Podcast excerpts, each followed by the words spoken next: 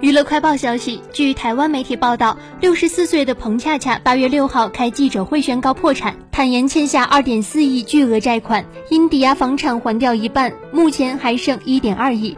陈痛说：“我的人格和信用破产，我已经没有能力还款。之前的债务传言都是真的，他不得不面对，并释出诚意，表示还钱天经地义，我不会跑，下周会一一跟债主协商。他因投资四部电影陷入债务漩涡，好友和剧团都被拖下水，债主加起来十几位，处在人生最低谷已有两年。”对于先前传出向高利贷借六千万，彭恰恰承认确有其事。高利贷本来总金额五六千千万，但没有黑衣人危及生命安全。我太笨、太天真、太浪漫，认为一诺千金应该要存在。事实上并没有。我过去自以为厉害，认为可以解决一切，原来离开表演场所，我一无是处。据知，彭恰恰的房产有两处以上，其中一处就是过去以三千万在台北市大安路的一户二楼九十平房子。